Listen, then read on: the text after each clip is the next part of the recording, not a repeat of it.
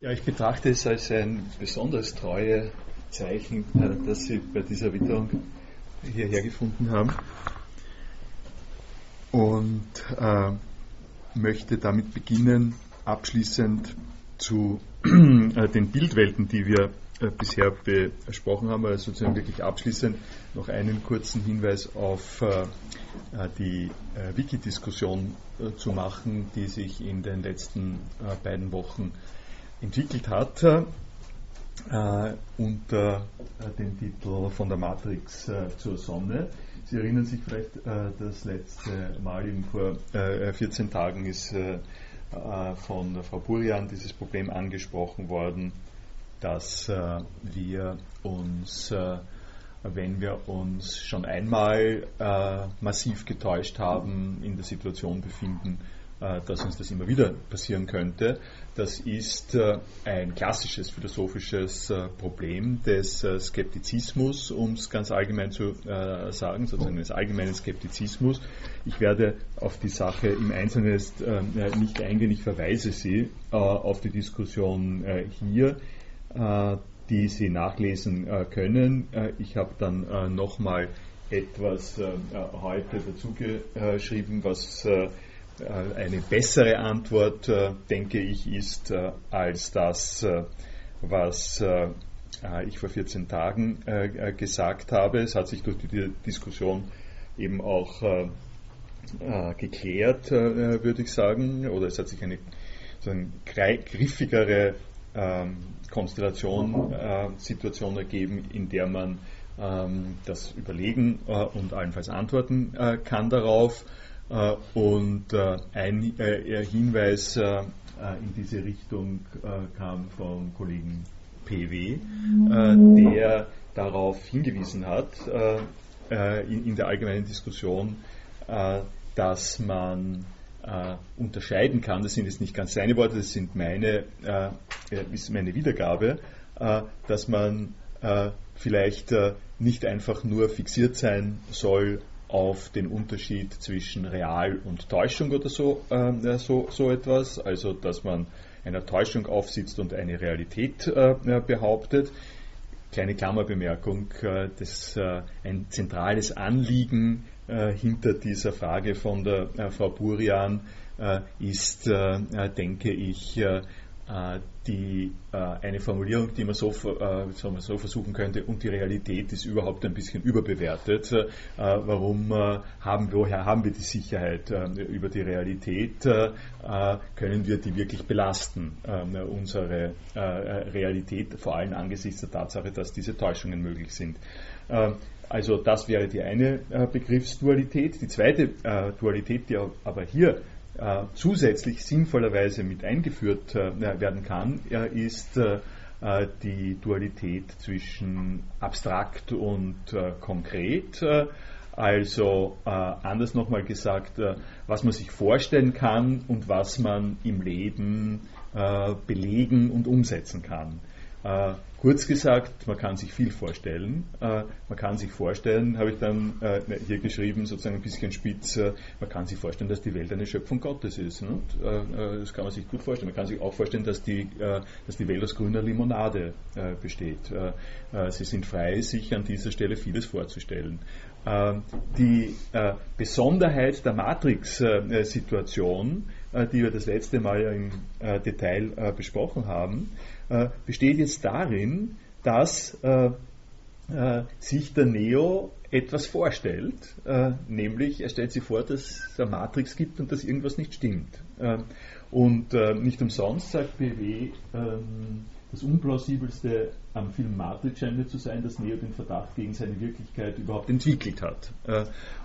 das, ist der, das ist das Thema, wie belastbar ist der Terminus Verdacht äh, in dem Zusammenhang. Äh, äh, man könnte sagen, Vieles, vieles ist an Vorstellungen generierbar in einer solchen Maschinenwelt und das ist ganz ungefährlich für die bestehenden Verhältnisse, wenn Sie wollen, für die Realität, weil Menschen Vorstellungen, Fantasien produzieren zu ihrem Vergnügen, zu ihrer Angst, zu ihrer Kompensation, wie immer. Das ist nicht der Stoff, aus dem äh, quasi realitätsgefährdende Momente entstehen. Äh, der wirkliche Punkt ist der, und das habe ich ja das letzte Mal auch deutlich gesagt, äh, wo dieser allgemeine Verdacht, äh, Neo tappt herum, sagt, irgendwas stimmt nicht, das passt nicht ganz und so weiter, wo das eine Antwort erfährt, wo dem entgegengekommen wird, indem jemand gesagt hat, dein Verdacht ist berechtigt, da gibt es etwas. Und eine, ein Szenario entsteht, in dem, und das ist jetzt die Dualität zwischen Vorstellung und äh, Abstraktheit und Konkretion, äh, in dem das eine Lebensabfolge äh, wird, in dem das, was man sich vorstellt, an dieser Stelle ähm, äh, und, und zwar in der ganzen Global Globalität, äh, in der man sich vorstellt, äh, doch berechtigt zu sein scheint. Und wenn ich jetzt sage, berechtigt zu sein scheint, dann haben Sie da einen Standard drinnen. Äh, also äh, eine argumentativ äh, nachvollziehbare Kette von Gründen, was sie sich selbst und anderen Leuten sagen können, als Grund dafür, dass sie ähm, hier solche pauschalen, so einen pauschalen Verdacht äh, hegen. Äh, und das habe ich auch schon gesagt, ich wiederhole es nur nochmal, die Philosophie ist äh, in ihrer Grundkonstellation seit Platon, äh, und darüber reden wir ja äh, letztlich auch, davon gekennzeichnet, äh, dass sie mit dem Modell operiert, dass es berechtigt und möglich und begründbar ist, dass man pauschale Verdachtsmomente gegen die Art und Weise, wie die Welt ist, in der ganzen Globalität, in der ganzen, äh, also in, der ganzen Anspruchshaftigkeit, in der ganzen Allgemeinheit ernst nehmen und verfolgen kann. Äh, das heißt, dass es äh, außerhalb äh, dessen, worin wir uns bewegen, etwas gibt, was Grund gibt dafür, dass wir das verwerfen, worin wir uns ganz allgemein ähm, aufhalten und drauf kommen, dass wir genarrt worden sind in einer Weise, oder eingesperrt worden sind oder sowas ähnliches. Das ist der Grund. Äh, ich erinnere Sie nur daran, äh, warum sich der Platonismus so wunderschön äh, sozusagen verträgt mit dem Christentum, ähm, weil das Christentum uns ebenfalls erzählt, dass wir in einer Welt sind, aus der wir aber ganz schön radikal befreit werden müssen weil es ist die Welt der Sünde und der Ver Verlorenheit und der Verstocktheit sozusagen. Okay, ähm, äh, und jetzt, also das ist der Hinweis auf die Abstraktheit und Konkretheit. Letzter Punkt, den ich dazu noch sagen möchte, ist vielleicht ein ganz einfacher Beispielsfall, an dem man sich noch einmal, abgesehen von dieser Pauschalität, von der ich da geredet habe, die natürlich immer ein kritischer äh, Punkt ist, äh, wie äh, sozusagen wie allgemein kann man sein? An welcher Stelle schlägt ein berechtigter Zweifel an bestimmten Umständen um in Verfolgungswahn ähm, und in Wahnsinn ganz allgemein. Nicht? Äh, also äh, in das völlige Wegrutschen. Das ist äh, ein Problem. Also was ich sagen will ist, einerseits vollkommen berechtigt die Tätigkeit des Vorstellungsvermögens und der Fantasie, aber wenn man das unter dem Aspekt von konkret und abstrakt äh, sieht, äh, stellt sich nochmal was Neues raus. Äh, ich habe es sozusagen in einer kleinen Vignette hier geschrieben. Als Beispiel vielleicht ein Zauberkunststück. Naive Zuseherinnen finden vielleicht nichts dabei, dass im Hut ein Kaninchen sitzt. Äh, das äh, kann man sich ja vorstellen. Nicht? Es kann ein Verdacht entstehen, irgendwie stimmt etwas nicht. Das führt zum Umsturz der einfachen Betrachtungsweise. Eine Dualität wird eingeführt. Es gibt natürliche Weltabläufe und Zauberkunststücke. Somit ist ein Platz für die sogenannten natürlichen Weltabläufe reserviert. Das ist, äh, ähm, äh, das ist der, die, der Status, das ist der Punkt, äh, wo äh, äh, man äh, aufwacht aus einer gewissen Befangenheit an die Oberfläche und sagt, okay, da gibt es offensichtlich Täuschungen. Äh, offensichtlich äh, äh, passt es mit dem Kaninchen nicht äh, in dem Hut. In, obwohl das so ausschaut, als ob er das rausziehen würde. Es ist nicht in Wirklichkeit drinnen. Aber das vergleichen wir mit dem, was in Wirklichkeit ist, nämlich in dem Kaninchenstall. Da ist ein Kaninchen, ja, aber darüber wollen wir doch nicht äh, äh, diskutieren. Äh, Im Kaninchenstall sind die normalen Kaninchen und in dem Hut sind die nicht normalen Kaninchen und wir können das unterscheiden, dann, dann ist wieder Ruhe sozusagen. Tja, so leicht äh, äh ist es für Philosophinnen nicht, äh, denn die Philosophinnen haben natürlich jetzt die rekursive Idee, dass da nicht einfach Ruhe ist, sondern dass dass da irgendein unbekannter Zauberer äh, äh, den Kaninchenstall äh, produziert hat äh, äh, und äh, wir an dieser Stelle weitergehen können. Die Erfahrung mit den Kaninchen hat gezeigt, dass diesen Abläufen, den natürlichen, nicht zu trauen ist. Vielleicht gibt es einen mächtigeren Zauberer, den ich noch nicht kenne. Kann sein, aber die bloße Möglichkeit beunruhigt mich noch nicht. Siehe grüne Limonade. Das wollte ich Ihnen äh, sozusagen da jetzt noch einmal zusammenfassend sagen.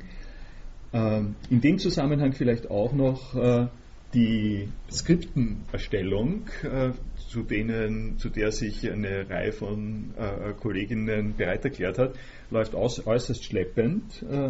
Und ich mache Sie darauf aufmerksam, dass für die Nutzbarkeit, also dafür, dass die meisten Kollegen etwas davon haben, äh, es natürlich äh, wünschenswert wäre, wenn äh, bis zum äh, sagen wir, Weihnachtsferien oder so eine ganze Reihe von diesen Dingen da wäre, damit man sich auch vorbereiten kann auf äh, die Prüfung. Ich würde auch dazu gerne was sagen. Also ich habe mich ja gemeldet, dass ich mhm. alle ähm, Vorlesungsinhalte ja. eben zusammenfasse. Also für mich ist das auch recht mühsam, dass ich, dass niemand etwas hochlädt. Ja.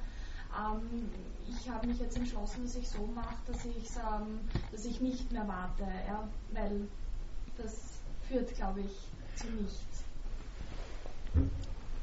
Ich möchte, äh, das habe ich schon mal angedeutet, nicht wirklich eingreifen ja. äh, äh da rein. Das äh, betrachte ich für einen Prozess, äh, der äh, von den Hörerinnen und Hörern in Wirklichkeit auch angeturnt worden ist und der manchmal so und manchmal so ähm, gehen kann. Äh, es ist ja äh, dahinter steckt äh, so ein bisschen das Problem Kollaboration über das Web mit Hilfe von elektronischer Technologie ähm, ist so wie wir es in, in Lernumgebungen haben, immer ein gewisses bisschen ein hybrides Instrument, das auf der einen Seite äh, ihnen schon die Möglichkeit gibt, äh, auf eine noch nicht bekannte, also früher nicht äh, vorhandene Art und Weise teilzuhaben, teilzunehmen, beizutragen aber auf der anderen Seite ist es auch immer gesteuert äh, von äh, mir, von der Lehrveranstaltung und, so. Also was passieren würde, wenn sich Leute frei von einer Lehrveranstaltung zusammensetzen oder ein Forum machen oder sowas ähnliches, was anderes, als unter diesem bisschen dirigistischen ähm, äh, Aspekt, den eine Vorlesung hat. Und dieses Hybrid würde ich an dieser Stelle eben nicht so betonen wollen, also überbetonen wollen, dass ich sage, jetzt müssen Sie, jetzt müssen Sie das machen. Das gehört quasi nicht zu meiner äh, Beschreibung meinem, meinem Lernziel bei der Vorlesung, sondern das möchte ich, äh, wenn es geschieht, auch, äh, auch sozusagen Ihnen lassen als, äh, als das, was, äh, was Sie tun. Aber danke für den, für den Hinweis.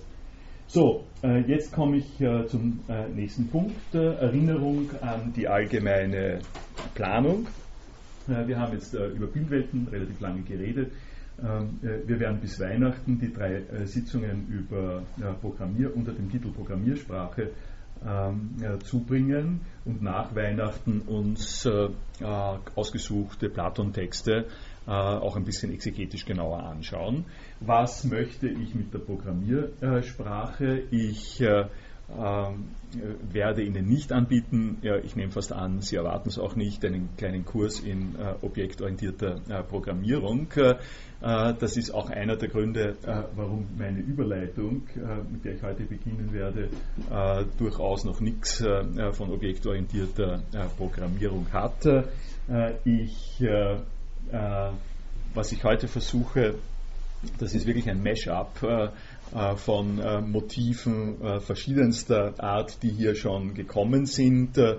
mit der Absicht, sie dorthin zu leiten, wo ich dann Bemerkungen über Programmiersprachen im Allgemeinen machen möchte. Ich habe, wenn Sie, mal, wenn Sie da vorweg mal hinschauen wollen, habe ich Ihnen hier drei Seiten verlinkt aus den Java-Tutorials. Es gibt, wenn Sie Tutorials, objektorientierte Programmierung am äh, Web suchen, gibt es nicht wenige äh, davon.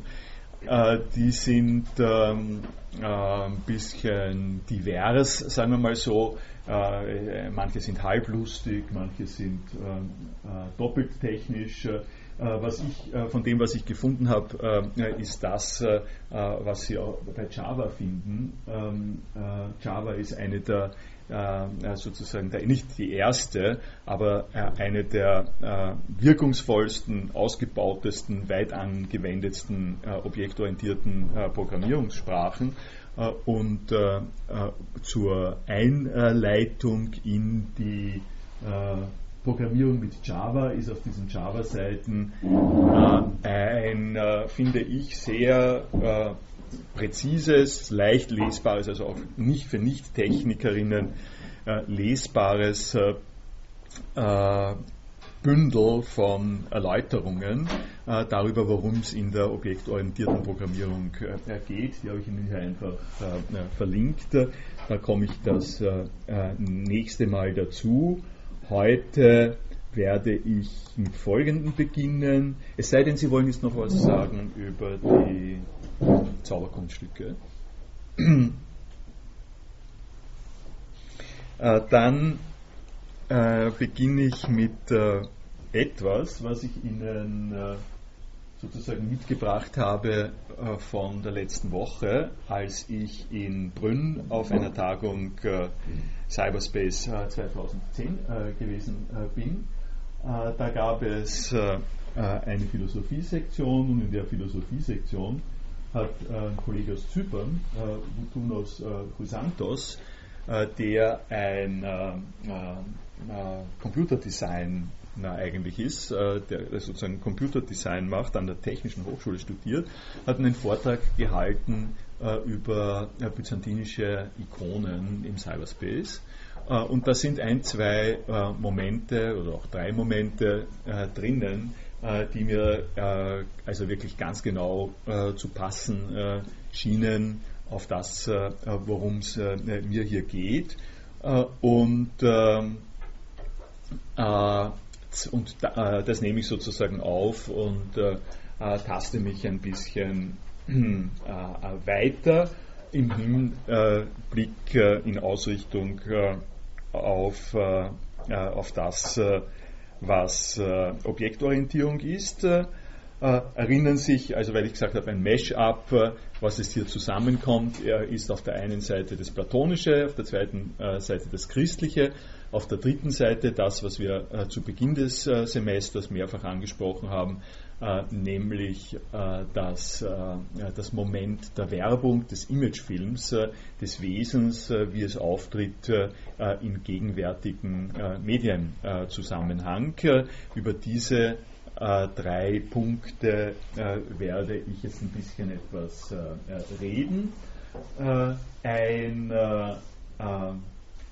ein hin, äh, weiß, sozusagen ein erster Einstieg in das, was da passiert, äh, ist, äh, dass, äh, dass eben der Rutunus Chrysantos als ein, sein, sein Dissertationsprojekt oder so ist es, sich gestellt hat, ein virtuelles Museum für byzantinische Ikonen zu machen und dabei aber auch quasi Bemerkungen in der Philosophie und Hilfe aus der Philosophie äh, braucht oder beansprucht hat. Äh, und äh, die allgemeine Fragestellung ist die einer, sagen wir es mal, Remediation. Das ist ein Terminus aus der Medientheorie, der an dieser Stelle sich nahelegt.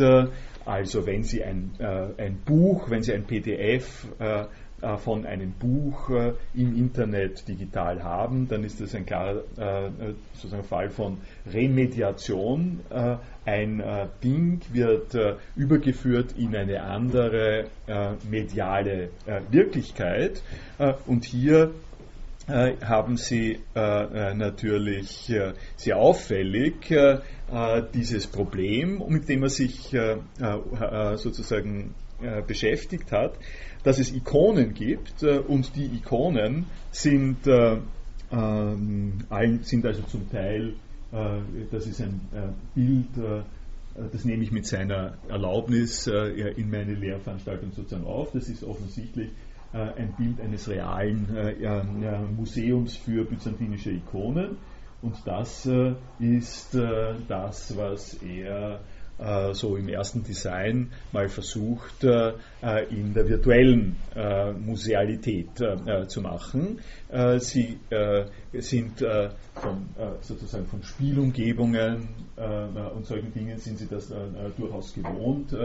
sie haben hier auch den, den Wald, da ist, das ist zwar kein Schnee, glaube ich, aber man kann es, wenn man hier draußen rausschaut, kann man es dann vielleicht auch durchaus als Schnee interpretieren. Es ist eine interessante, es wäre eine eigene interessante Geschichte, ähm, äh, wie man äh, diese beiden äh, sozusagen Bilder liest. Äh, Lampen zum Beispiel, welche, äh, welche Funktion haben Lampen in einer Cyberspace-Darstellung?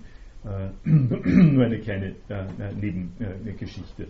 Okay, aber das Anliegen, um das es ihm geht, ist jetzt das, es gibt diese Dinge, quasi Dinge, es sind da unter anderem Dinge, sind Ikonen. Äh, und diese äh, Ikonen schauen so aus, äh, naja, in etwa. Und die befinden sich in Kirchen, in Museen, in privaten Haushalten und haben als Bilder, die sie sind, eine bestimmte Funktion. Und diese Funktion ähm, muss man natürlich jetzt noch genauer analysieren, aber in dem Moment, in dem man sagt Ikone, äh, ist natürlich äh, eine ganz bestimmte Akzentsetzung äh, damit verbunden. Uh, Byzantine art majored in the spirit of the first united Christian church, adapting the spiritual needs of pilgrims. It expresses the doctrines of the Eastern Orthodox Church. Uh, while historical reality is the most important question for church, Byzantine art uh, for church, Byzantine art aesthetics express perfect symbols or rather perfect icons that exceed the borders of time in the process of transcendental apocalypse. Uh, da geht's jetzt los. da geht's jetzt los. Das ist eine Beschreibung uh, der Funktion dieser Form von uh, Bildern in einer äh, religiös den, äh, determinierten, denominierten äh, Situation. Äh, und das äh, äh, sozusagen der, der wichtige Terminus, um den es hier geht, ist natürlich dieses Exceed the Borders of Time, äh, diese Transfiguration, äh, äh, sagen wir mal so. Also ein Ausdruck ist Transfiguration, den man da für verwenden könnte. Verklärung, Verewigung, der Bereich, dass etwas, was eine irdische Existenz hat, hinübergeführt wird in einen sakralen Zusammenhang. Äh, und äh, wir werden einmal gleich sehen, äh, was mit diesem sakralen Zusammenhang auf sich hat. in diesem Zusammenhang hier, ähm, erstens mal ist es für uns westkatholisch, westchristlich oder gar nicht christliche sozialisierte ja, einfach nur eher etwas, was wir zur Kenntnis äh, äh, nehmen, äh, wo wir sagen, okay, äh, äh dieser Typus von Bildern äh, hängt in bestimmten Ort, Ortschaften, an bestimmten Orten und soll dort für Leute, die ähm, damit umgehen können, soll es etwas Besonderes, etwas Heiliges, etwas Verehrenswertes darstellen. Der Punkt, der mich sozusagen getroffen und geschockt hat, und warum ich mir gedacht habe, das muss ich Ihnen unbedingt zeigen und ich muss das einschließen, ist, die, ist die folgende Gegenüberstellung dieser beiden Bilder. Ja. Da habe ich mir gedacht, hoppla, jetzt äh, ist äh, etwas geschehen. Können Sie mir helfen? Wie geht es Ihnen, wenn Sie die beiden sehen? Äh, also ich, ich, muss dazu sagen, äh, äh, das ist ein, äh, ein der, der, Typ ist heilig gesprochen worden vor kurzer Zeit. Von der, von der orthodoxen Community. Also offensichtlich äh, erwischt sie das noch nicht, nicht so, äh, wie es mich erwischt hat. Äh, da muss ich ein bisschen was dazu sagen. Die Fotografie äh, die, äh, die, Fotografie gilt äh, für heutige Verständnis, für heutiges Verständnis gehen wir mal jetzt nicht darauf ein, dass die Digitalfotografie noch ein bisschen anders ausschaut, aber 100 Jahre lang hat äh, Fotografie gegolten als äh, handfeste Garantie dafür, dass es äh, eine körperliche Materialität gibt, die äh, man äh, dokumentieren kann. Dazu braucht man einen wirklichen Umstand, in dem Fall wirkliche Menschen. Äh, es ist von dem aus, was die Fotografie als Technik leistet, in diesen 100 Jahren, von denen ich rede, nicht möglich gewesen, aufgrund und mit Hilfe anderer Darstellungsmedien eine derartige äh, Präzision und Verfügbarkeit, überall äh, bestehende Verfügbarkeit von äh, bildlicher Dokumentation von realen Umständen zu produzieren. Das ist der Grund, also heutzutage, warum ich sage, dass es heutzutage nicht mehr ganz so stimmt ist, weil man natürlich fotorealistische Fantasielandschaften heutzutage am Computer produzieren kann, von denen man nicht mehr sagen kann, dass es die nicht gibt. das ist aber äh, dass es die, von denen man nicht mehr sagen kann, ja, dass es sie nicht gibt, stimmt schon. Äh, davon gehen wir jetzt mal äh, ab, äh, ab, sehen wir mal ab. Äh, abgesehen, also davon abgesehen, äh, gibt es ein Medium, das quasi eine Garantie für Realität ist und das nicht anders funktioniert als im Zusammenhang mit Realität.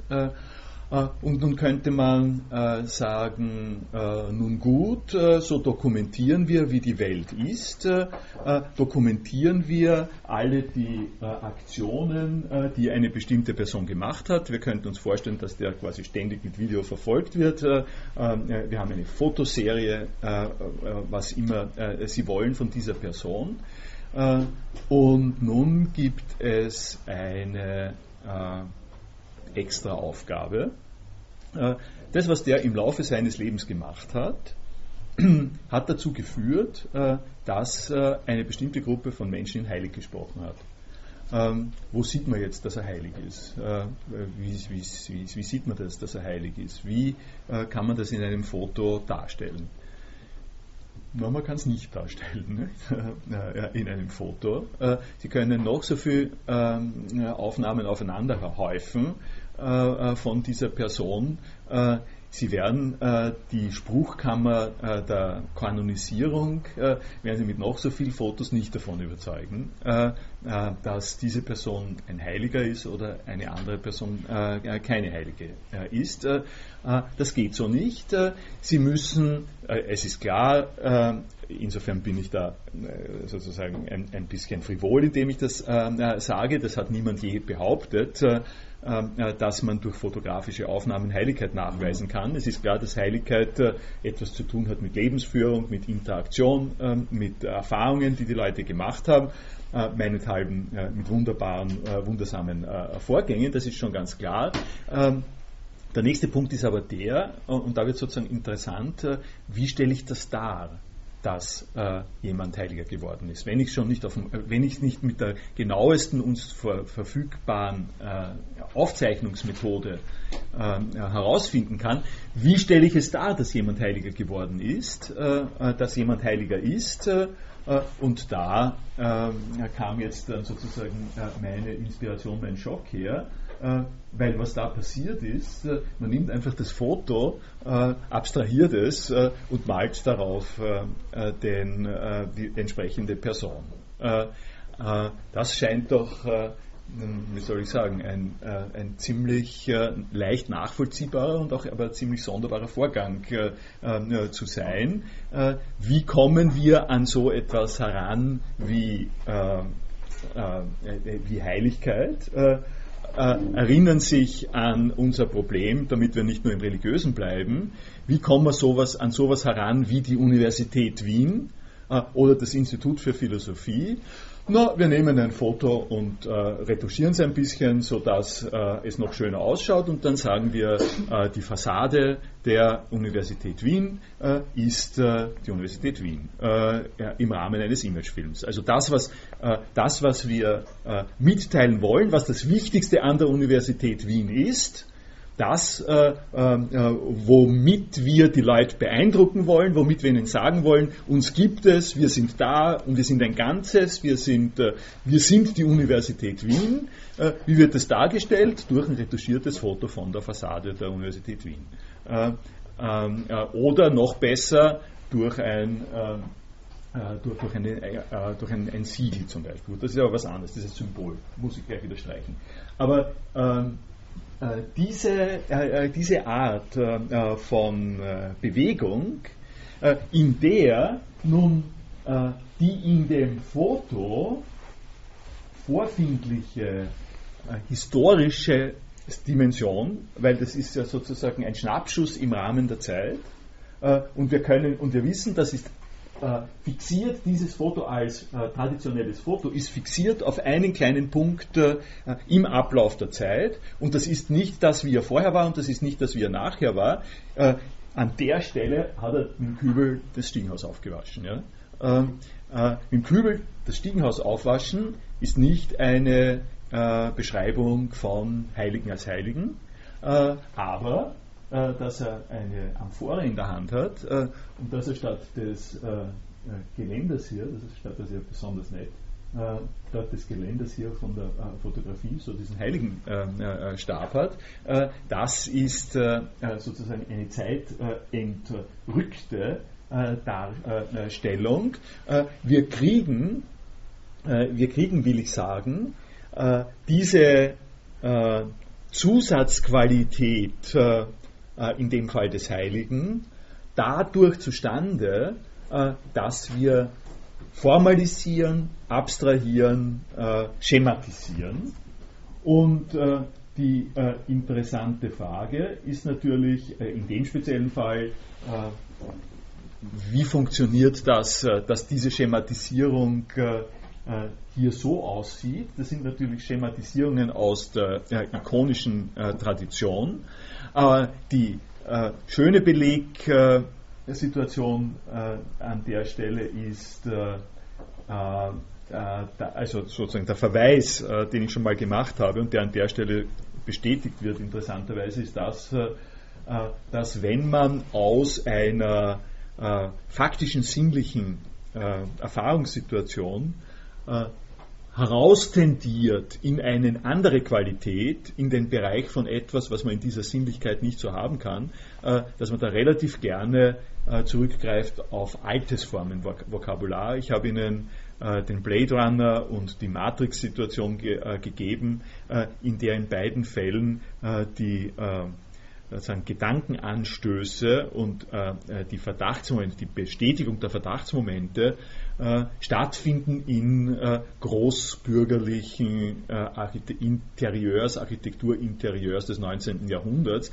also zurück äh, in äh, die Geschichte. Und das hier ist ebenfalls so etwas, ein Schritt zurück für, für die Heiligkeit.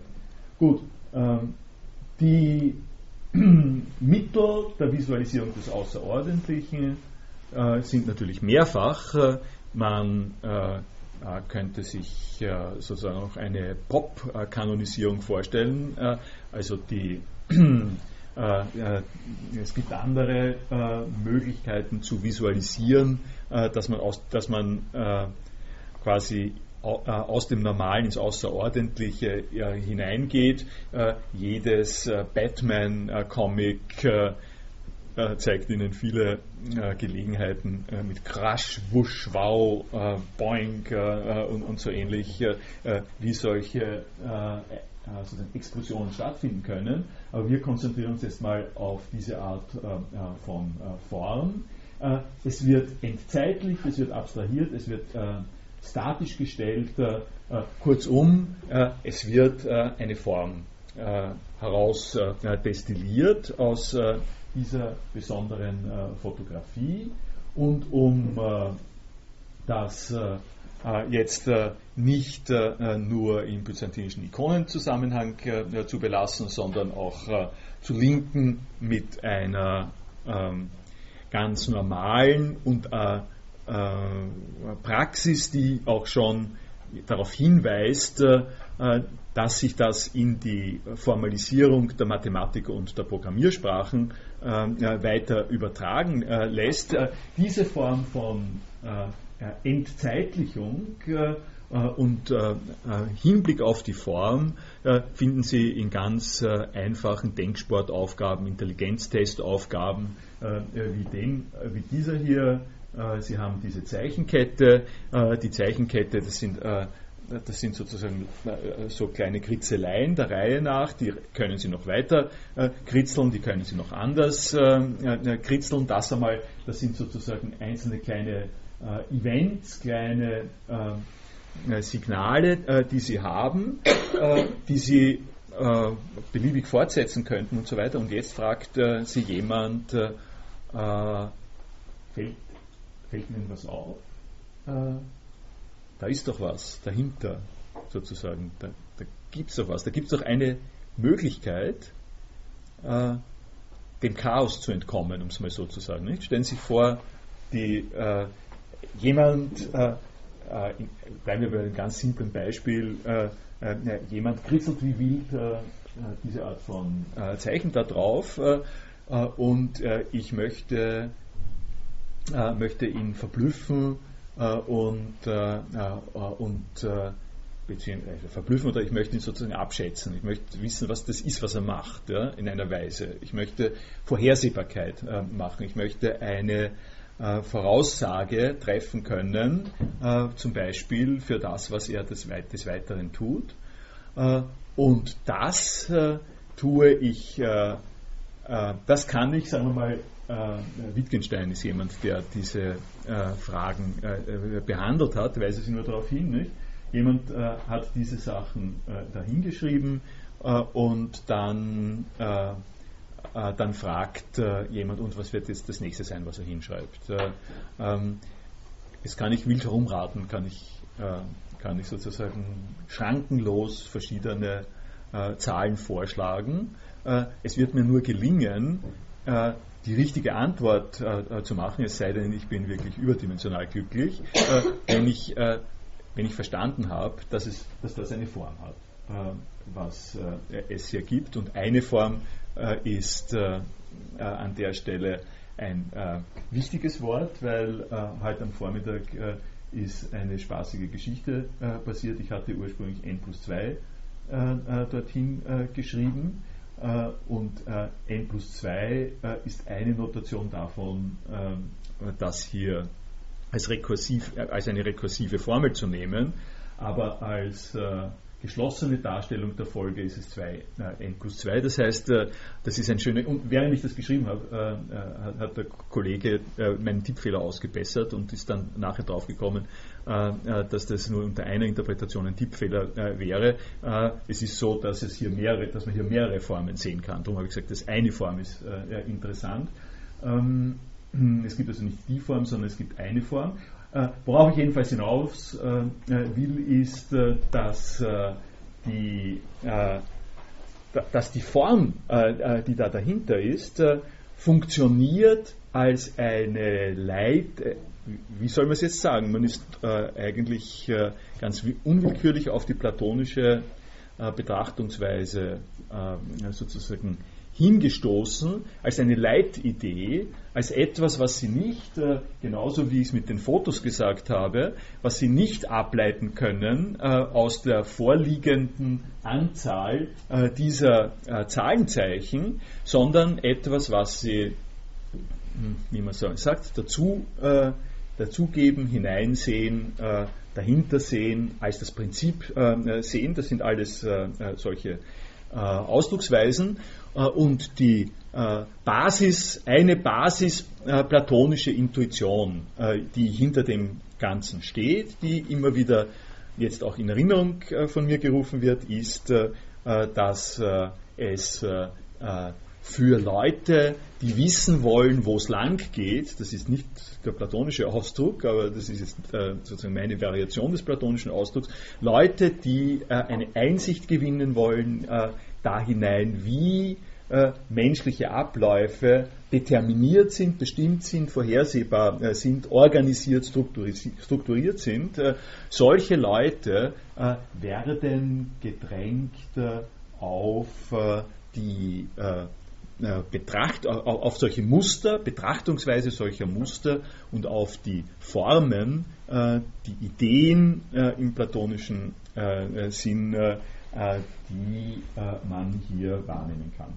Das äh, ist jetzt hier ein kleines Exzerpt von, aus der PowerPoint-Präsentation von Herrn Rusantos, der eben auch die, diese Beziehungen äh, gesehen hat und das können Sie sich äh, dann selbst anschauen und darauf hinweist, äh, dass dieses Verhältnis der Bildhaftigkeit in den Ikonen eine solche platonische Fragestellung impliziert und insbesondere eine eben auch äh, von der patristischen äh, Theologie in der äh, neuplatonischen ähm, Theologie eine religiöse Deutung gefunden hat. Und was natürlich gut mit dem zusammenpasst, was ich hier schon mehrfach gesagt habe, the detachment from false reality through a process of paideia or education or correction, training of the soul. Noesis is a deeper, simpler, more contemplative form of thought. Äh, diese äh, Art von äh, Noesis äh, richtet sich äh, dann eben nicht auf äh, die verschiedenen Zahlenzeichen und nicht auf den Kübel und das irdische Aussehen der Person, sondern auf das, was, worauf es worauf es un unter einem nicht zeitlichen, tieferen äh, Blick äh, äh, her gesehen ankommt. Ich habe im äh, äh, vergangenen Jahr, äh, das ist dieses Jahr schon erschienen, habe ich etwas über Heilige geschrieben, das Sie sich hier ansehen können. Äh, und äh, äh, von dem ich Ihnen jetzt hier ein bisschen was zur Verfügung gestellt habe, aber vorher will ich, will ich doch nochmal fragen, ob, ist Ihnen das plausibel? Ja? Mir, mir, mir, fehlt, da, da, geht noch was nicht ganz auf, der Vorgang, nämlich von dem linken zu dem rechten Bild. Mhm. Formalisieren, abstrahieren, schematisieren oder, und das ist glaube ich nicht dasselbe, übersetzen. Mhm. Warum wird aus dem Eimer die Amphore? Warum wird aus dem Geländer der Stab? Ja, der Hut bleibt, die mhm. Brille kommt weg. Ja, das ist nicht nur ein Schematisieren, Nein. sondern das ist tatsächlich eine Übersetzung. Mhm. Und der Mechanismus der Übersetzung folgt Regeln, der aber nicht mit Schematisieren, das heißt mit einer Reduktion aus der Abbildung links allein erklärbar ist. Ja. Und da kommt was anderes herein ja. und das macht viel auf, glaube ich. Und dasselbe können wir jetzt bei den Zahlen zeigen. Mhm. Das, äh, das finde ich vollkommen äh, berechtigt. Äh, also als Hinweis vollkommen berechtigt, das ist das, was ich angedeutet habe mit Remediation, äh, äh, also Transfiguration. Aber, da, aber, was ich als, als den wichtigsten Hinweis in dem finde, was Sie sagen, und was ich tatsächlich vergessen habe, was ich rausgelassen habe, was sozusagen jetzt als nächstes kommt auch, ist diese, in diese Schwierigkeiten der Uminterpretation, nicht nur der Schematisierung, sondern auch der Uminterpretation, in diese Schwierigkeiten kommt man dadurch, dass man äh, das Heilige äh, quasi sinnlich noch darstellen will. Äh, also äh, der, der, eine Punkt, den ich argumentiere, ich habe auch im einen Fall habe ich argumentiert, das ist sozusagen der Überstieg vom Irdischen ins Geistige. Ja? Das ist der, der Weg, äh, wo man von der Greifbarkeit des Körpers in die Heiligsprechung hineingeht. Und die Heiligsprechung ist was Geistiges und man könnte sagen, heilig zu sein ist ein Begriff und den sieht man auf keinem Foto. Wenn ich das völlig ernst nehmen würde, dann äh, müsste ich eigentlich sagen, dort steht, dort steht keine Ikone, sondern da steht bestenfalls ein Feuerball oder, äh, oder, oder, sonst was, da steht die Sonne, da steht nichts. Ja. Das, ist genau das, präzise, das ist genau das Bilderverbot. Das, was sozusagen die Radikalität, es gibt eine, äh, eine Linie von links nach rechts, äh, die geschichtlich sehr, sehr wichtig geworden ist. Danke für den Hinweis äh, dass dieser Switch vom Irdischen ins, ins Jenseitige verbunden ist mit einer Unmöglichkeit der Darstellung, äh, dass also die, ähm, äh, dass die erreichte höhere Stufe der Einsicht äh, nicht eine Noesis äh, von solchen abstrakteren äh, Bildern ist, äh, sondern äh, dass äh, das eine Noesis ganz unsinnlicher Art ist, äh, die wir mit Bildern gar nicht, äh, äh, gar nicht sozusagen darstellen können, dass an der Stelle nichts stehen würde. Das ist der dramatische Schritt der Formalisierung. Im Zusammenhang mit dem mathematischen Beispiel ist es äh, interessanterweise, das kommt mir jetzt, das habe ich jetzt nicht gesehen, aber, aber, die, die aber die Debatte, die Debatte über, äh, äh über n plus 2 äh, und 2n plus 2 äh, ist eigentlich genau parallel zu der Debatte über, wie kommt es aus dem Kübel zur Amphore, nämlich wenn äh, ich, wie ich es ursprünglich gesagt habe, äh, so etwas sagen würde, wie hier gibt es eine Form, hier gibt es eine Form und eine einzige Form und diese einzige Form äh, ist äh, äh, so und so. Da, das ist zum Beispiel die einzige Form äh, der geraden Zahl. Nicht? die einzige Form der geraden Zahl und die einzige Form der geraden Zahl, die muss man einsehen, äh, die kann man nicht notieren. Und der witzige Punkt ist der, dass in dem Moment, in dem die Idee der Geradzahligkeit von, notiert wird, äh, von mir mehr oder weniger wirklich in demselben Moment, sagt mir jemand anderes, aber nur eine Form, das darzustellen. Äh, das heißt, äh, ich habe auch für diese Geradzahligkeit äh, äh, als Idee habe ich Notationsmöglichkeiten und die Notationsmöglichkeiten sind distinkt äh, und scheinen auf verschiedene äh, Formen äh, zu weisen oder Formen unter verschiedenen Gesichtspunkten. Das heißt, Formen treten, und das ist ein urplatonisches Ding, Formen treten nicht nur in dieser sozusagen vollständigen Abstraktheit und Unkörperlichkeit auf, sondern Formen sind selbst miteinander verbunden, Formen sind selbst geformt. Das ist eine Sache, die der Platon durchaus sozusagen zitiert und behandelt. Äh, und diese ähm, Materialität der Formen selber ist etwas, was äh, zu berücksichtigen ist. Äh, und ich habe in dem Weiteren, also ich bin, bin da sehr, sehr dankbar für den Hinweis, weil ich es mit dem Ding noch nicht verbunden habe. Das, was weiterkommt, habe ich, habe ich sozusagen genau ähm, habe ich das genau auch im Auge gehabt und ich, ich, ich sehe mich genötigt, jetzt direkt zu zweiten Bild zu springen. Und da bin ich gespannt, was Sie dazu sagen, aber dazu sagen Sie jetzt dann etwas. Weil, weil dieses zweite Bild, das sind nicht zwei Bilder, sondern es ist ein Bild.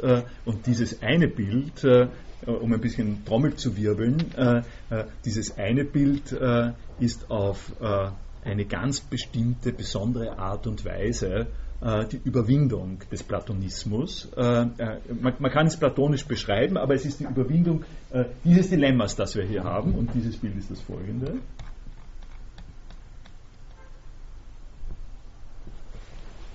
das ist die Naomi Campbell. es ist nicht die Naomi Campbell, das ist die Göttin der Schönheit, das ist klar. Die habe ich habe sie absichtlich so groß hineingestellt, äh, äh, damit sie äh, damit sie auch ein, wirklich herausragt. ich habe mich gefragt, wie ich das Bild angeschaut habe, warum, aufgrund von welchen Bahnungen kultureller äh, wahrnehmungstechnischer Art und Weise. Das ist natürlich das, womit sich die äh, Wahrnehmungspsychologie, die Ästhetikpsychologie ganz genauso beschäftigt, äh, aufgrund äh, äh, von welchen ähm, Abläufen, äh, sozusagen Wahrnehm ja, Wahrnehmungsabläufen, kann man fast nicht umhin, um man kann fast nicht umhin, so etwas zu sagen wie das, das ist eine Göttin. Und wenn es eine Göttin ist, dann ist es die Göttin der Schönheit. Äh, und wenn es eine Göttin der Schönheit ist, dann gibt es da keinen Unterschied mehr äh, äh, zwischen dem, was, wie sie ausschaut und dem, was Schönheit ist. Das, das ist sozusagen das Implizierte. Nicht? Also wenn ich, meine These ist das, aber bitte korrigieren Sie mich, sagen Sie mir, wie Sie ähm, damit umgehen. Ich, ich bin da angewiesen, auch auf Ihre Rückmeldung. Äh, meine erste Tendenz äh, äh, dabei ist zu sagen, da macht es einfach keinen Unterschied mehr. das macht keinen Unterschied, an der Stelle auseinander zu dividieren. da gibt es eine, einen Begriff von Schönheit. auf der einen Seite, da haben wir etwas, was was wir äh, einsehen können als, äh, als, als, als das Wesen der Schönheit und so. Und dann gibt es eine Person und diese Person ähm, nennen wir schön, weil sie äh, an diesem Begriff der äh, Schönheit partizipiert. Das äh, wäre sozusagen die allgemeine äh, Geschichte. Nicht?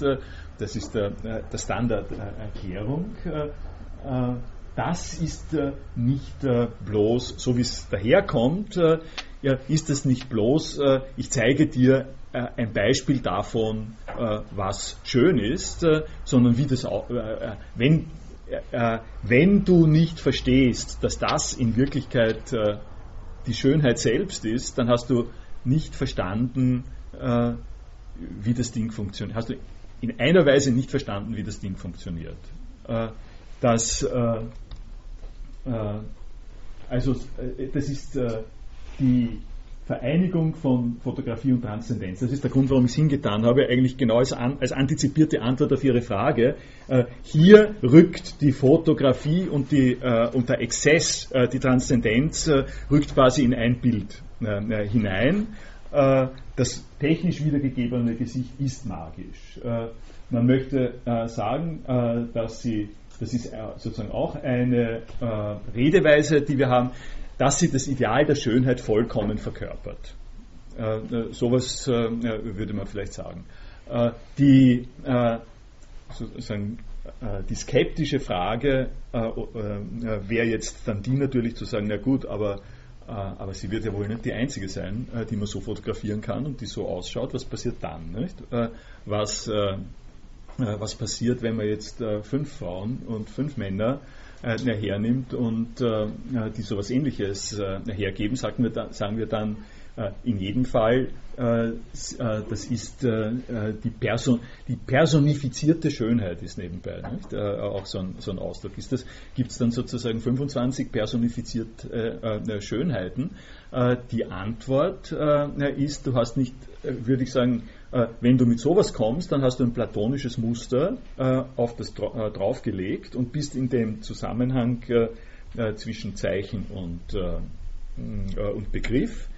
Worum es in Wirklichkeit geht, ist tatsächlich das Kultische, das Magische, das sich wenn du nicht verstehst, dass was immer Schönheit ist, hier Schönheit da ist, äh, ohne dass da noch ein Blatt dazwischen ist, zwischen dem, äh, wie sie ausschaut und was die Schönheit ist. Da passt nichts mehr dazwischen. Das ist, das ist präsent. Äh, wenn du das nicht verstehst, dann hast du sozusagen die Magie von dem Ding nicht verstanden. Und nicht umsonst habe ich, würde ich sagen, also wenn man das jetzt vergleicht mit dem, das ist sozusagen, das habe ich auch von, ähm, äh, äh, aus der Brünn Präsentation, diese Form von Magie hier rund um einen Altar, rund um eine Symmetrie, rund um eine Statik ist in der Formenwelt der byzantinischen Kunst äh, durchaus, äh, würde ich mal äh, sagen, ein altes Vorbild zu dem, was wir, was wir hier neu haben. Ja? Darf ich zurückgehen zu den ersten beiden Bildern? Es wird interessant sein, ob in Zukunft heilig gesprochene Personen mittels einer Fotografie dargestellt werden oder, was für mich fast unmöglich ist, sich vorzustellen, dass eine Fotografie eine Person idealisiert, dass man wahrscheinlich eher durch eine Ikone erzielen kann. Also trotz des neuen Mediums liegt meine Vermutung nahe, dass man wahrscheinlich nicht nur aus der Tradition, aber weil das fehlende Element der Idealisierung ich eigentlich nur in die Ikone hineintragen kann, aber kaum in die Fotografie. Äh, ich denke das, denk das auch so. Äh, also mir ist in dem Zusammenhang ja auch äh, genau diese Frage gekommen und meine erste Reaktion, wie ich das gesehen habe, war Pater Pio. Weil von dem, der ist sozusagen auch ein, ich weiß nicht, ist er jetzt schon heilig, aber sozusagen ein, ein wirklich ein, ein, erster Kandidat für Heiligkeit. Und von dem gibt es ja Fotos. Oder Johannes Paul äh, der zweite oder so. Da gibt es ja sozusagen genügend Fotos. Äh, und ich habe mir jetzt dann dieselbe Frage äh, gestellt. wenn ich, sagen wir mal, Padre Pio darstellen will, wie, wie geht denn das vor sich? Gesetze es ist heilig, er ist jemand, von dem haben wir diese Fotos.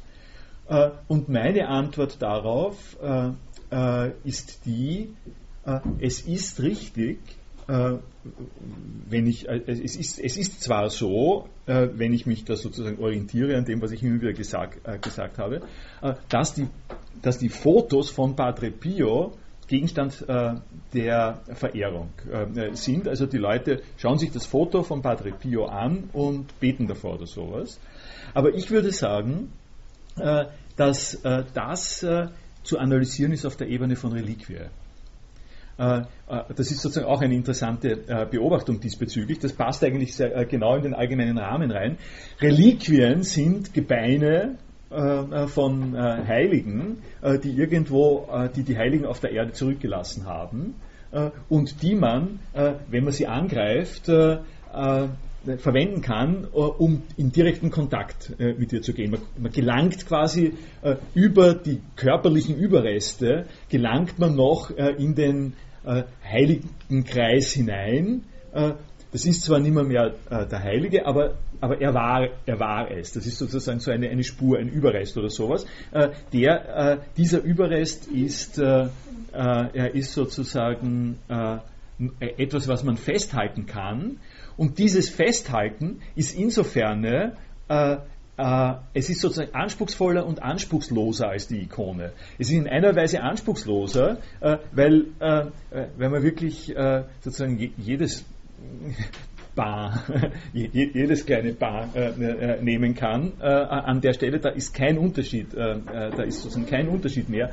die Aufgabe in einer Ikone äh, einen Sachverhalt darzustellen, eine Befindlichkeit darzustellen, eine Heiligkeit darzustellen, die kann die Ikone nicht machen. Die Ikone kann man, äh, Entschuldigung, die, die Reliquie nicht machen. Die, äh, die Reliquie kann man mit mehreren Edelsteinen ähm, äh, umgeben und die Edelsteine sind sozusagen äh, äh, Symbole dafür, dass das was Wichtiges ist, aber das sieht kein Mensch. das muss man sozusagen, insofern ist es weniger, insofern ist die Reliquie weniger. Sie ist auf der anderen Seite mehr, wenn man es äh, nimmt äh, als äh, ein Unterpfand äh, sozusagen. Gesetzt äh, die, die äh, Heiligkeit kann ich ihn hier noch angreifen und und kann hier eine körperliche Nähe produzieren, die ich dafür nicht haben kann. Und insofern wäre meine Antwort auf Ihre Frage, dass die Fotografie da eher als eine Reliquie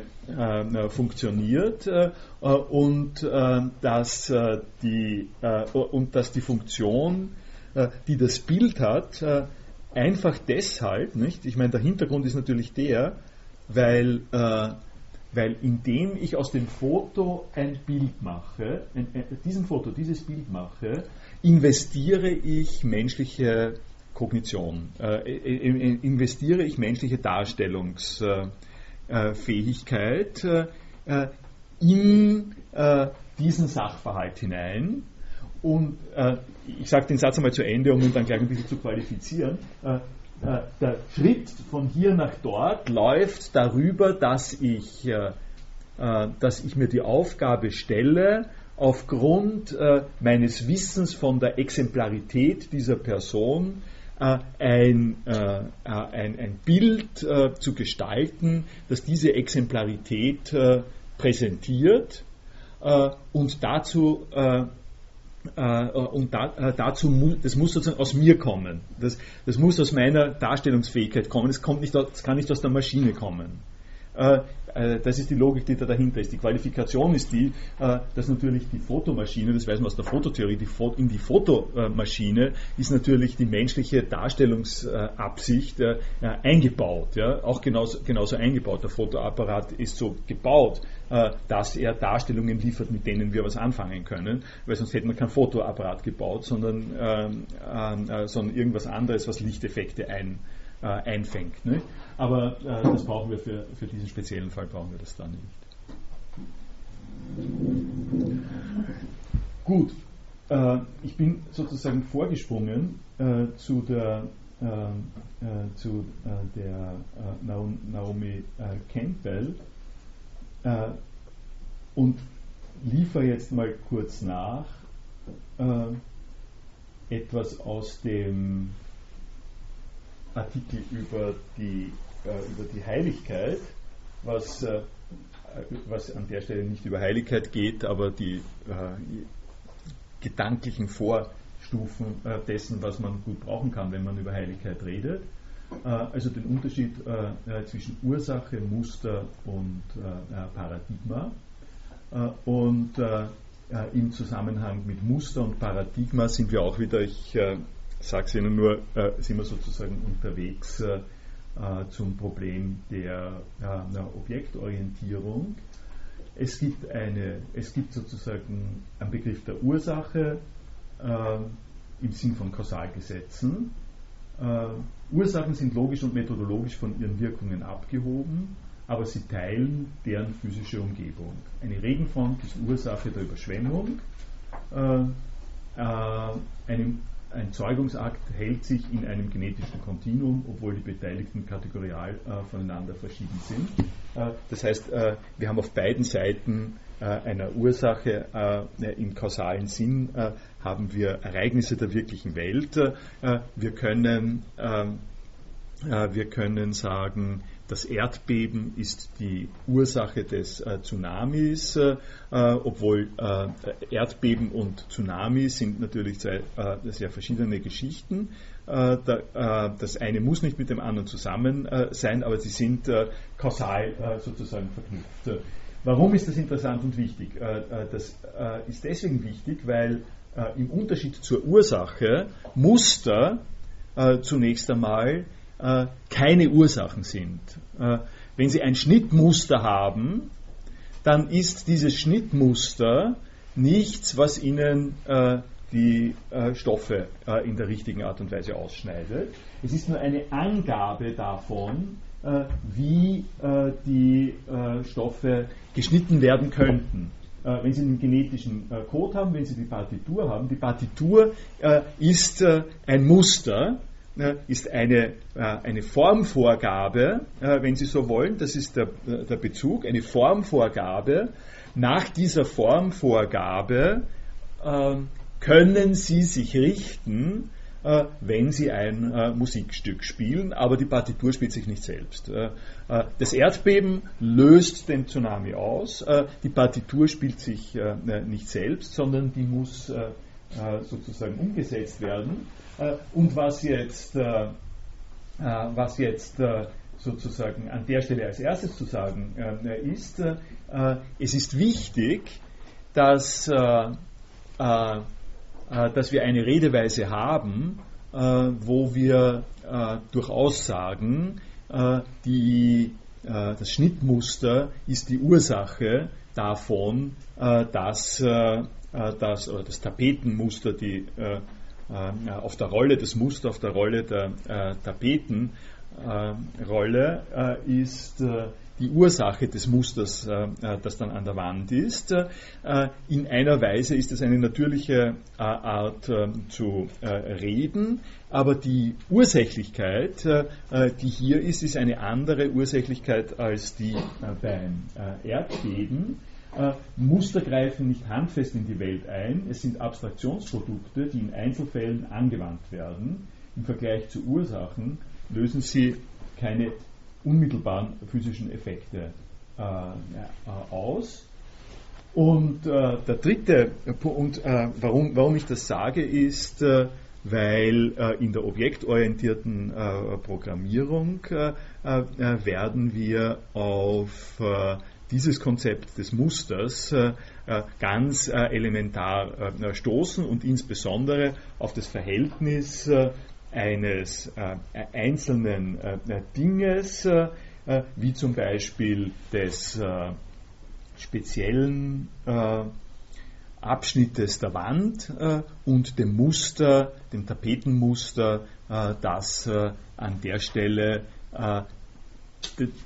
die Herkunft, die Ursache wie immer für dieses einzelne äh, Muster, also man sagt dann auch Muster, für diese Abbildung auf der Wand ist, ist das Tapetenmuster äh, eine Vorgabe, ein Muster für äh, das, was dann im Einzelnen ist. Äh, das ist äh, eine äh, Form von sozusagen von Vorgabe, von Wirkung von Vorgabe. und was nun wichtig ist und äh, der dritte Begriff, äh, der hier eine Rolle spielt, äh, sozusagen auseinandergenommen, analytisch auseinandergenommen, ist das Paradigma. Und das Paradigma ist, so wie ich es jetzt hier verstehe, eine Verbindung aus physischer Ursache und Muster. Also in einem Paradigma wirkt etwas, was als Muster charakterisiert wird, äh, physisch, quasi physisch als äh, äh ein, ein, direkter, äh, ein, eine, eine, direkte Auswirkung. Also das, was ich gesagt habe, dass eine Partitur nicht kann. Ein Paradigma ist etwas, was sozusagen schon als Form äh, äh, was als Form funktioniert und aber nicht nur als Form funktioniert, sondern äh, auch als äh, wirksames Moment äh, innerhalb dessen, was, äh, was sozusagen Wirkungen haben kann. der Grund, warum ich diese Unterscheidung entwickelt habe, um es Ihnen zu einem einen kleinen Beispiel zu sagen, das sind Heilige.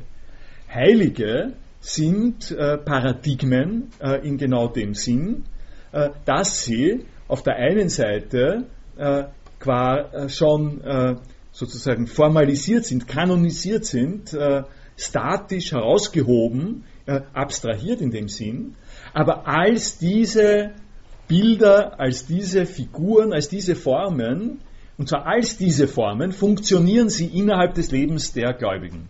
Die Gläubigen orientieren sich an dem äh, Muster des Heiligen. Äh, äh, und insofern wirkt äh, die, äh, die Heiligkeit, es wirkt nicht äh, einfach die Person, das ist ein Unterschied dazwischen, dass da zum Beispiel jemand kommt und gibt dir einen guten Rat und du sagst, der gute Rat ist eigentlich überlegenswert, ich werde mir das äh, zu Herzen nehmen und ich werde so handeln. Das ist das auf der Ebene äh, Nummer eins, äh, auf der irdischen normalen Ebene. Äh, die Wirksamkeit eines Heiligen besteht darin, dass er als Heiliger irgendwo einen guten Rat gegeben hat und ich, ich befolge den Rat, weil er oder sie eine Heilige ist. Äh, also da, ähm, sie gilt als Paradigma.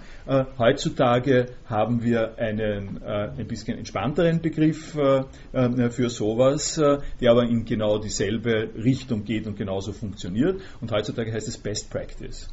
Äh, also Heilige sind Best Practice äh, äh, Role Models, wenn man schon ins Englische rübergeht. Nicht? Ein Role Model ist von der Struktur her so etwas Paradigmatisches.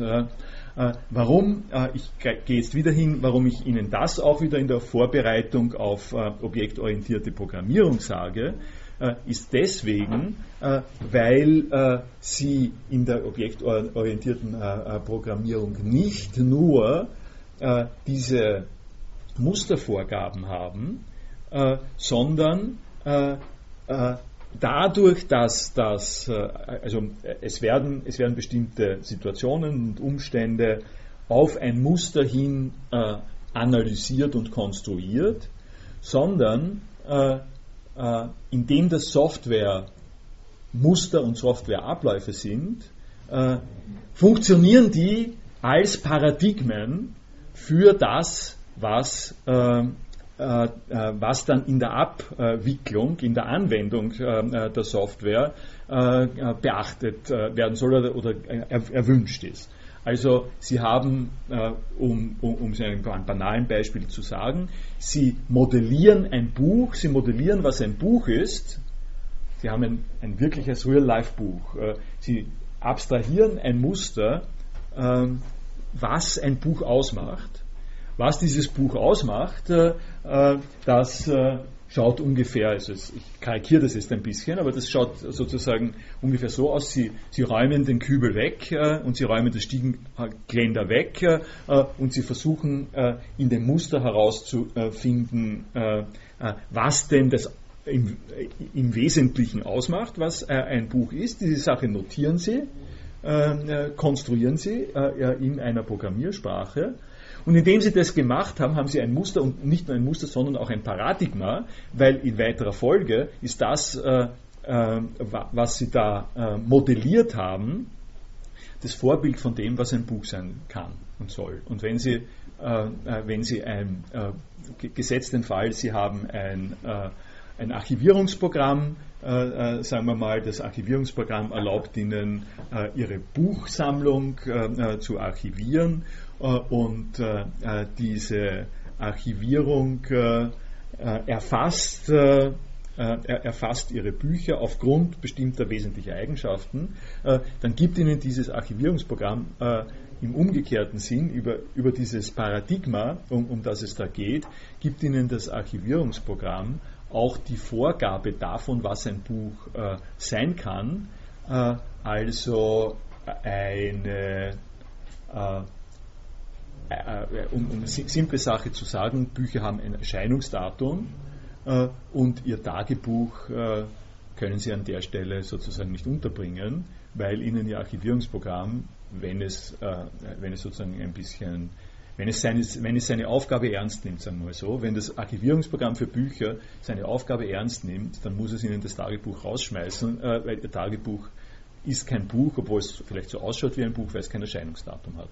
Äh, Sie können es reintippen, das ist der andere, der andere Punkt. Aber was ich Ihnen sagen will, ist, dass, äh, dass an dieser Stelle äh, die Abstraktion auch Paradigmenfunktion, Vorgabefunktion übernimmt. Und auf diese Sachen werden wir noch kommen. Und hier ist es mit der Vorgabefunktion natürlich speziell, interessant, weil die Idee wird auch schon gekommen sein und das haben Sie auch schon oft gehört.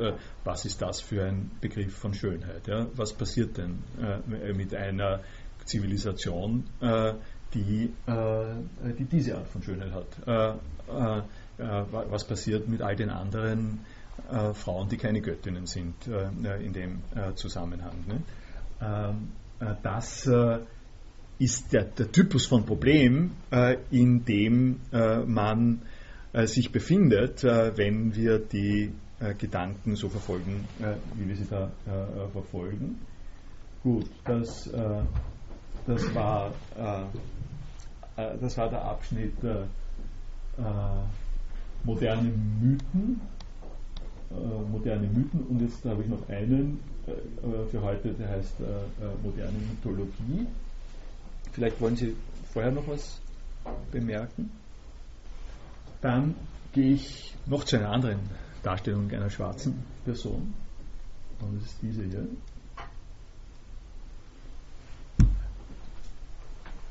Das ist äh, ein äh, Cover äh, von Paris Match, äh, auf das äh, Roland Barthes äh, hingewiesen hat, in den Mythen des Alltags. Das ist 19, der, der, der französische Text ist 1957. Und da hat er Überlegungen angestellt, die jetzt und das ist sozusagen noch eine weitere Reaktion auf Ihren Hinweis vorhin, äh, die jetzt mit dieser äh, partiellen Entkörperlichung, äh, die niemals eine ganze Entkörperlichung ist, aber doch eine gewisse Form von Idealisierung, Metaphysik, Mythologisierung ist, auf eine, wie mir scheint, also wirklich brillante und wunderschöne Art und Weise umgegangen ist wenn äh, also das jetzt äh, das Naomi Campbell-Bild äh, ist eines, das ich verwendet habe, ähm, um die Fusion in einer Weise zu beschreiben, der Momente, um die es da geht.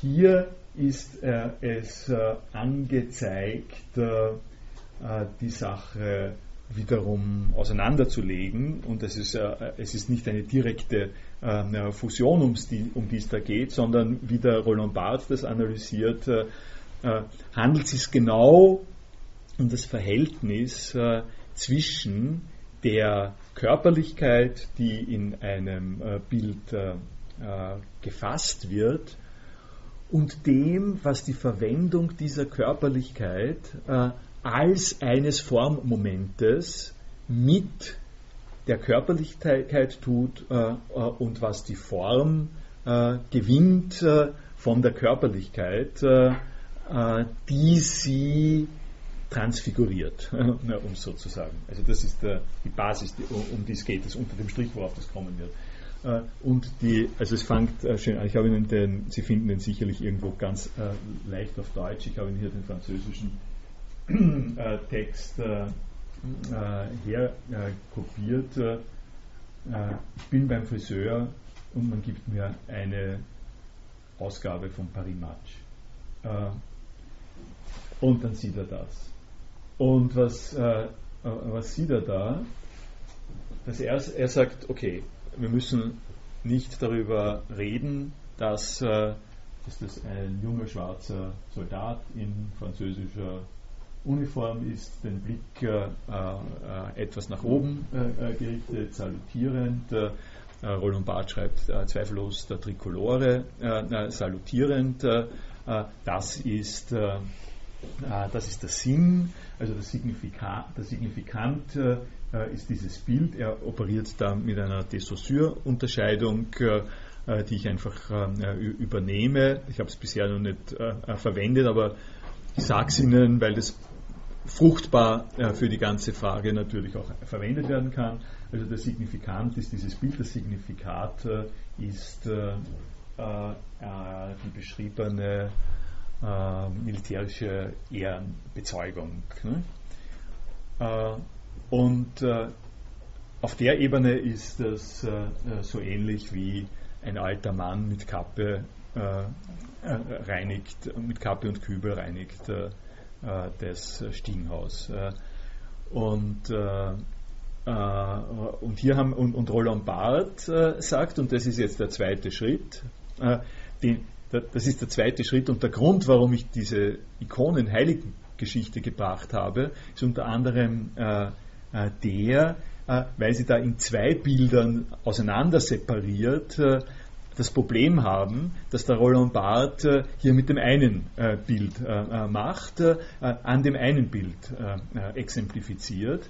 Der Roland Barth sagt als einigermaßen skeptischer und schon in den 50er Jahren äh, mit den Strategien äh, der äh, nationalen illustrierten Welt äh, vertrauter Staatsbürger sehe ich da natürlich nicht nur das Genannte, sondern was sehe ich? Ich sehe, dass äh, äh, die Glorie der französischen Nation so weit geht, dass auch die, die nicht unserer Rasse entstammen und die uns oft sogar vorwerfen, dass wir sie vielleicht sogar imperialistisch unterdrücken, äh, ihre Ehrenbekennung äh, der französischen Flagge geben. Das heißt, äh, wir, sind, äh, wir sind sozusagen so großartig, äh, dass die, die wir unterwerfen, und die wir unserem Regime äh, die wir unserem Regime unter, unterziehen und unter, die uns unterlegen sind, dass wir die hineintransformieren als die besten äh, Soldaten für die französische äh, Sache. Also es geht um, äh, um die Grand Nation. Es, das, ist, das ist sozusagen eine extra Feier der Grand Nation, die an der Stelle stattfindet. Also verzeihen Sie mein Französisch, que la France est, un grand empire que tous filles sans distinction, de couleur servant, fidèlement sous son drapeau et qu'il n'est,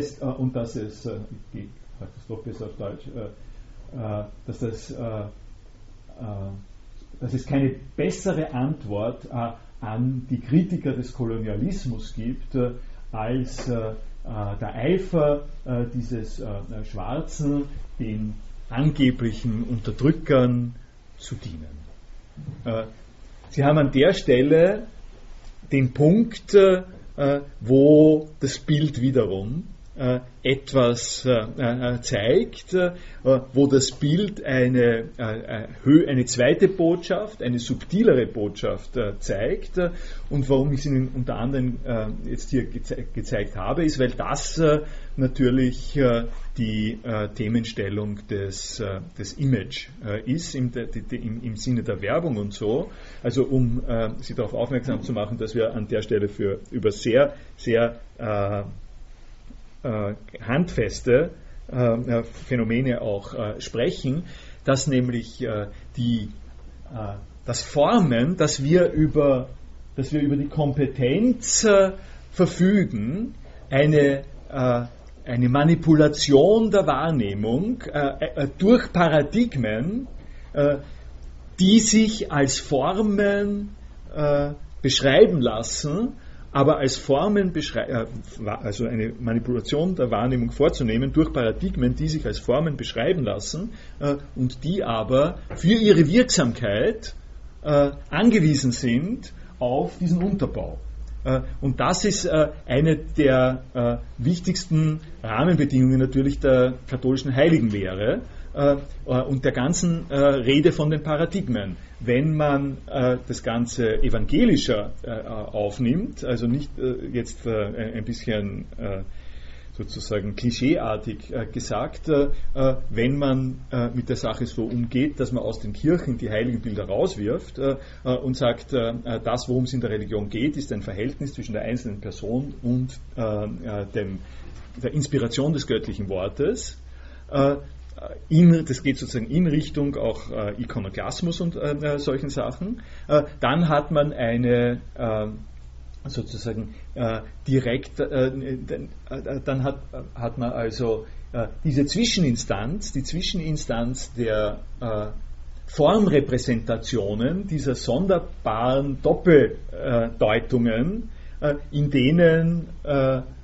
Dinge eine Gestalt gewinnen, die über, überzeitlich ist, die über die Zeit hinaus ist, aber in auf der anderen Seite in dieser überzeitlichen Form noch immer Gestalt sind, dann hat man das rausgelassen, äh, dann hat man sich das erspart, äh, äh, diese Sache. Nicht umsonst, nicht umsonst ist die Berufung auf das göttliche Wort, da waren wir schon mal bei Bild und Wort, die Berufung auf das göttliche Wort an der Stelle etwas sehr Wichtiges, weil man mit dem Wort das nicht machen kann, ähm, äh, was wir hier mit dem Bild machen. Äh, äh, ich meine, man, man, kann äh, nicht wirklich sagen, äh, ich nehme äh, ich nehm eine Tonaufnahme. Man konnte das durch die längste Zeit eben nicht sagen, ich nehme eine Tonaufnahme äh, äh, davon mit, äh, wie, wie Gott zu Moses gesprochen hat. Ne? Interessanter, interessanterweise ist mit all den Wenn und Aber und ein bisschen Zittern und Zagen es natürlich möglich, das Treffen von Moses und Gott bildlich darzustellen. Äh, oder auch äh, auf den Altären Gott Vater bildlich darzustellen, äh, wie gesagt, mit all den Sachen, die wir haben. Aber, aber witzigerweise, witzigerweise, überraschenderweise ist noch niemand, ist niemand wirklich in der katholischen Kirche auf die Idee gekommen, dass die Priester was nachmachen sollen, was die Stimme Gottes ist. was sozusagen so wie die Stimme Gottes funktioniert.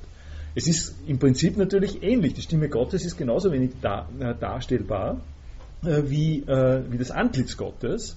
Äh, aber das Antlitz Gottes ist dargestellt worden.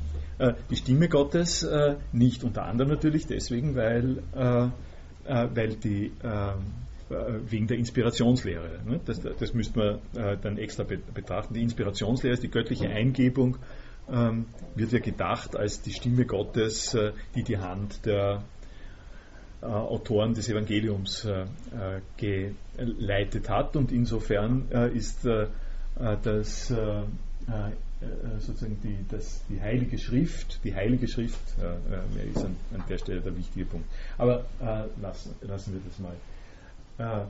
Worauf ich, ich gehe geh noch ein paar Hinweise jetzt auf das, was der Roland Barth macht, aber vielleicht das das, Sie können sich das anschauen. Das Wichtigste, worauf ich hinweisen möchte, äh, äh, ist vielleicht das hier. Das sind, das sind sozusagen sehr, sehr, das sind sehr schöne, sehr, sehr äh, schöne Formulierungen, die ich ein bisschen übersetzt habe jetzt, nämlich dass der, Franz, der französische Nationalstolz ist auf einer gewissen, in einer gewissen Weise ein, ein, ein Zombie, äh, der äh, diese, äh, diesen jungen äh, afrikanischen Soldaten anbeißt. Äh, das sagt der äh, Roland Barth nicht so. Er sagt in der Form, also er, er, weist darauf hin, dass, es, dass es dieses mythologische Moment gibt von der Größe der Grand Nation, der französischen Nation,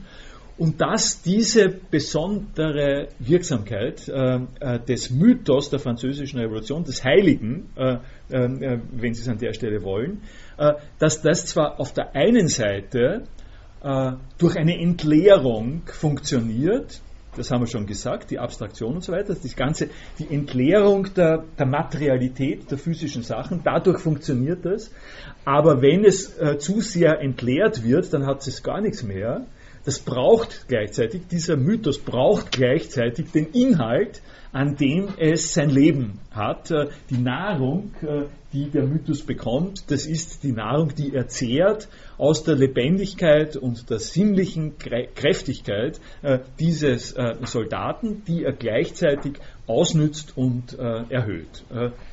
Und also, also Senourier sagt und und er sagt, sich, sich verpflegen, sich verpflegen, äh, seine, äh, sozusagen sein, seine Lebenssäfte zu bekommen aus dieser Form von, ähm, von Darstellung.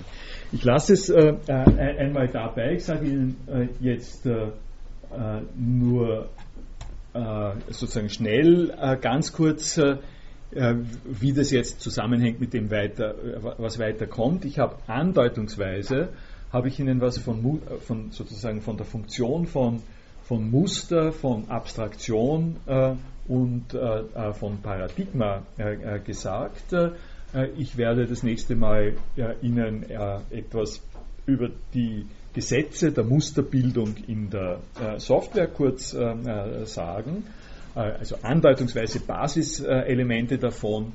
Ich werde dann, wenn Sie ein bisschen herumschauen wollen, es gibt von äh, vor äh, mehreren Semestern äh, gibt es ein, Projekt, das ich gemacht habe, ein Platon-Projekt. Das ist ein Projekt über die Politeia von Platon, in dem wir mit einer objektorientierten Programmiersprache gearbeitet haben. Es gibt also jede Menge von, das ist im Wiki dokumentiert, äh, äh, interaktive Fiktion Platon. Äh, Sie können sich das anschauen. Sie werden Sie können sozusagen einfach halt nur mal rein, äh, reinschauen.